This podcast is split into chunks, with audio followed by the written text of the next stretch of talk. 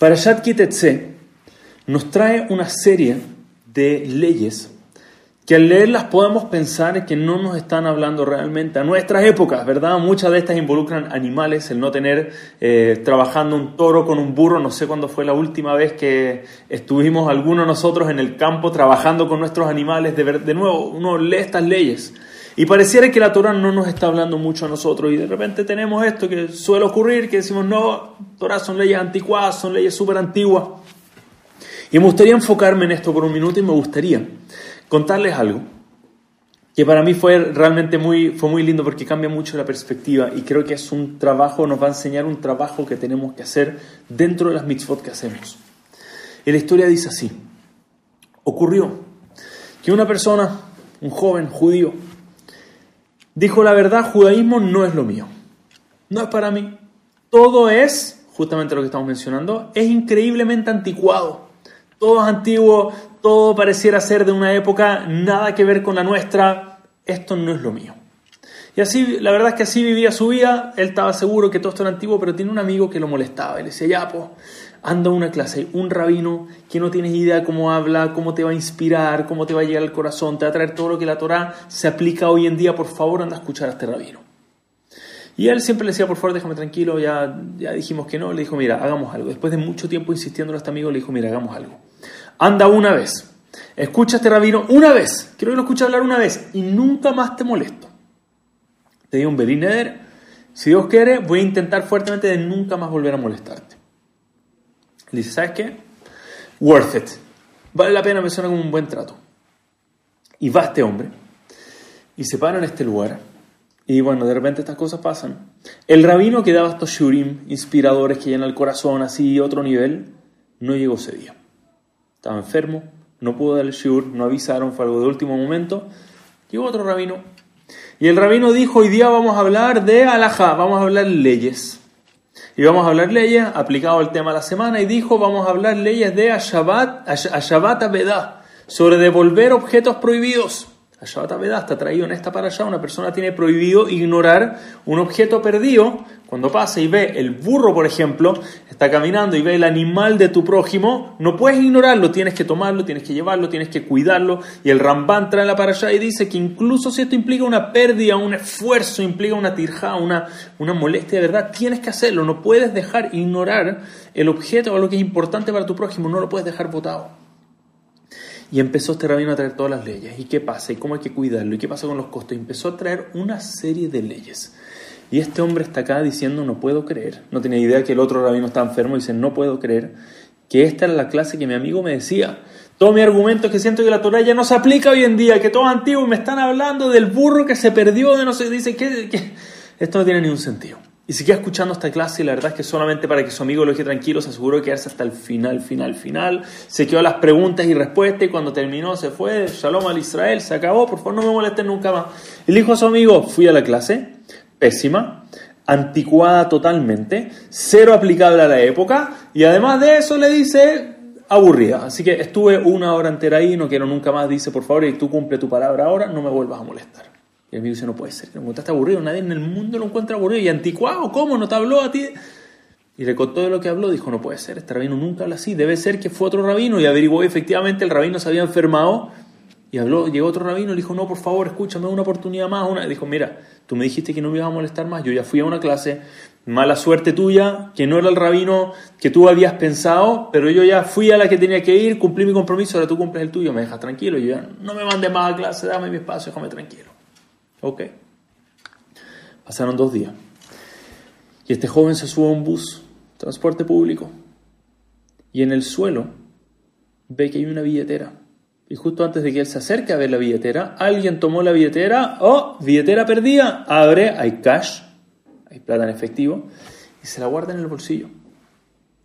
Y él se acerca y dice, hola, ¿vas a, vas ¿quieres que te ayude a ver a quién hay que devolverle la billetera? Dice, devolver la billetera, no, acá hay plata. Como cualquiera que le pregunte me dice que la billetera es de él. Chao, dice, no, pero revisa, tal vez, justo tuve una clase que decía, los simanim hay que revisar si hay algún indicador, si encuentra dinero, si tiene algo que te pueda indicar que ese dinero es de él. Le dice, no, tenemos que buscar. Dice, por favor, mira, hay harta plata, al que yo le pregunte me va a decir que es de él, encontrar un dueño de una... Le dice, olvídate, ya está, Zeu, me la quedo.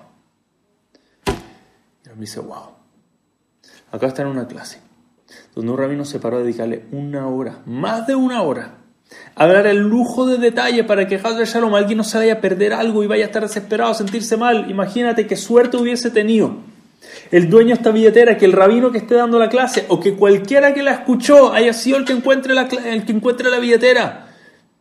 Dice, eso es lo que busca la Torah, nunca me di cuenta. Ahora entiendo, la Torah quiere que empatice con las cosas del otro y sí, eso implica de repente tener que sentarme a estudiar leyes una hora, pero ahora que me lo dice así, ya no las encuentro aburridas, las encuentro esenciales. Así necesito averiguar quién es ese rabino, el que escuché una hora, porque necesito volver a estudiar con él. Para que me diga cuáles son las otras cosas que la Torah espera de mí, para que yo sea una persona más empática con el resto, para que yo sea una persona más responsable con el resto. Y así este hombre empieza a retornar a su judaísmo. Entonces, efectivamente, a veces vemos leyes y cuando las vemos solamente por fuera, pareciera que la Torah no nos, algunas de estas no nos están hablando, pero la realidad es la Torah es para todas las épocas, todos los momentos en los que nosotros vivimos, la Torah nos está hablando a nosotros en cada mitzvah. ¿Por qué nos pasa que no sentimos que se aplica para nosotros? Si les quiero compartir una idea. La escuché hace muchos años atrás, y si no me equivoco, esto lo escuché de Rav Shlomo Farji, que trajo una idea fascinante. Dijo lo siguiente, nuestros sabios nos enseñan que se entregaron, en total fueron dos tablas que se le dieron al pueblo judío, las primeras tablas fueron destruidas, Moshe Rabenu con el pecado del becerro de oro rompió las tablas. Y después de eso una segunda, un segundo set, otro par de tablas que se le entregó al pueblo judío, pero las segundas tablas no eran iguales a las primeras. Nuestros sabios nos enseñan que las primeras tablas eran, tienen un nivel, una espiritualidad más, fueron hechas por, entre comillas, el dedo de Hashem, fueron dibujadas por Hashem mismo, y las letras al estar escritas en las tablas, perforaba la letra desde un lugar hasta el otro.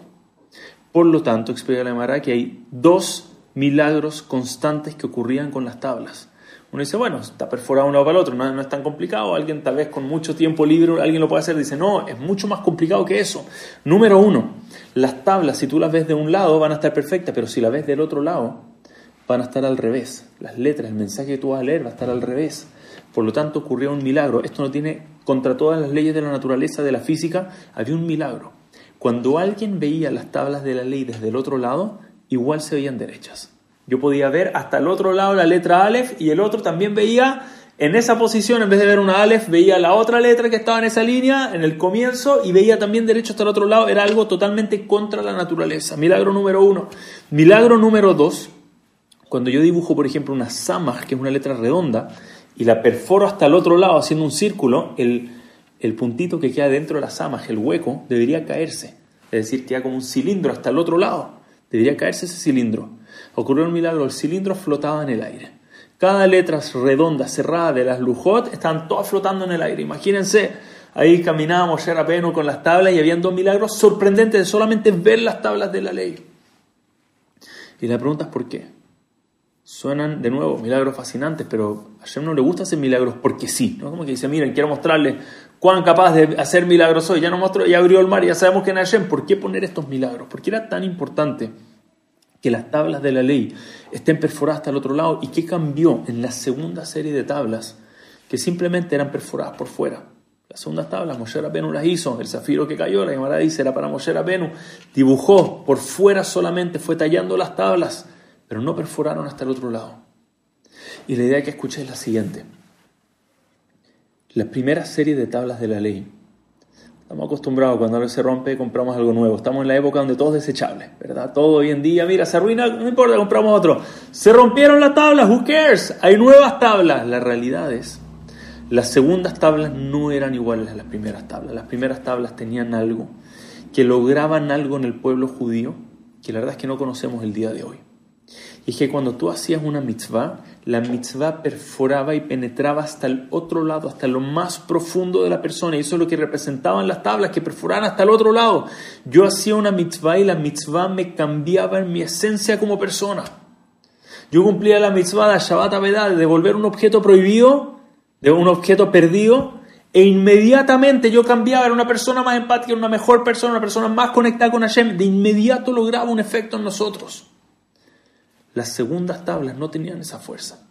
La segunda tabla perfora un poco por fuera, tal vez nos hace un cambio por fuera, pero para que logre cambiarnos por dentro requiere un esfuerzo adicional. Requiere estudiar las mitzvot.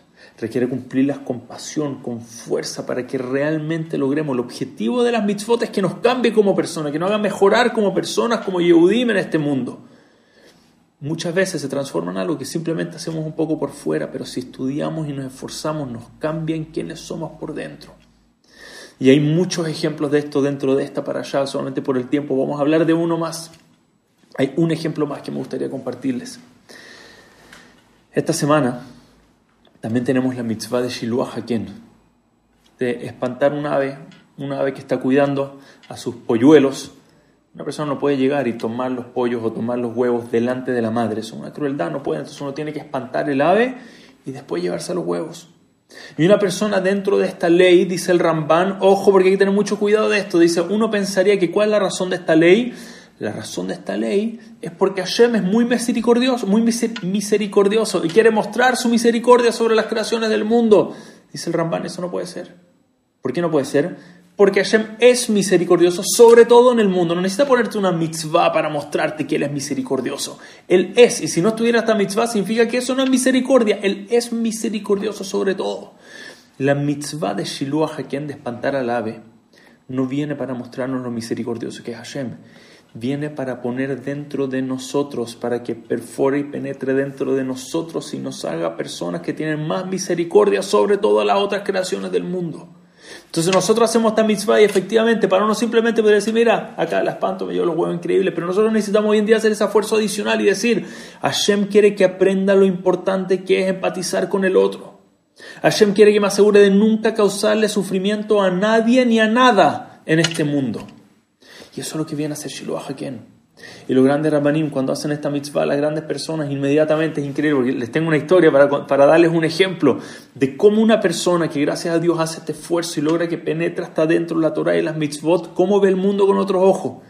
Y esta historia es del Rabo Badi Yosef, Zeher Tzadik en que nos impactó a todos en esta última generación. Rabo Badi Yosef cuentan que cuando lo llamaron a decirle Rab, hay una oportunidad de hacer la mitzvah de Shiluah Haken, Bejabot, el Rab fue feliz de hacer la mitzvah y se acercó y ahí está la madre cuidando estos polluelos. Y obviamente no, no va a llegar a arrebatarlo, a arrebatar esta comida delante de la madre, entonces espantó a la madre. Y la madre se aleja. Y él agarró y tomó los, eh, si no me equivoco eran huevos, tomó los huevos y se los llevó.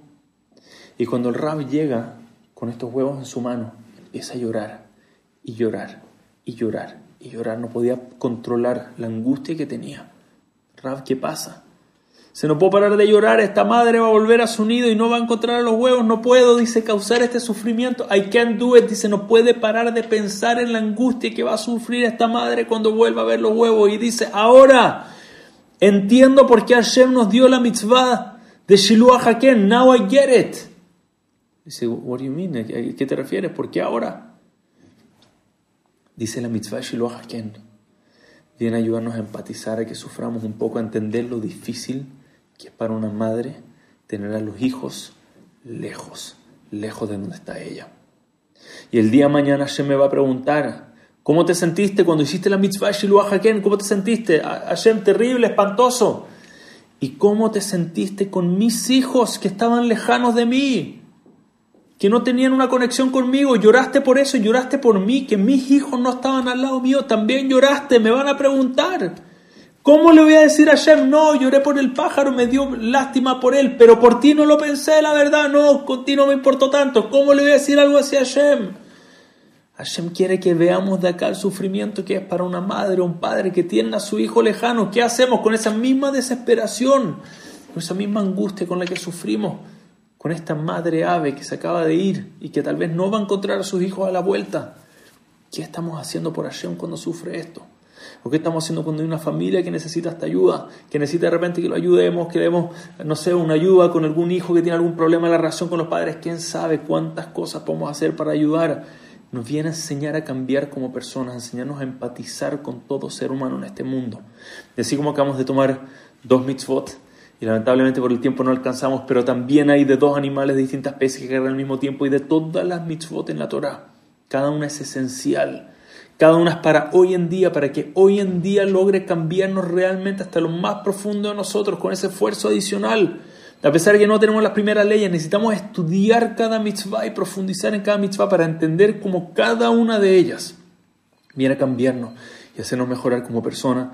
Que desde Hashem tengamos ese zehut de poner ese esfuerzo adicional para que perfore cada mitzvah hasta el fondo, hasta lo más profundo de nuestro corazón y logremos cada día mejorar como persona, acercarnos como pueblo cercanos a nuestro Creador. Muchísimas gracias a todos. Shabbat Shalom Umeborah.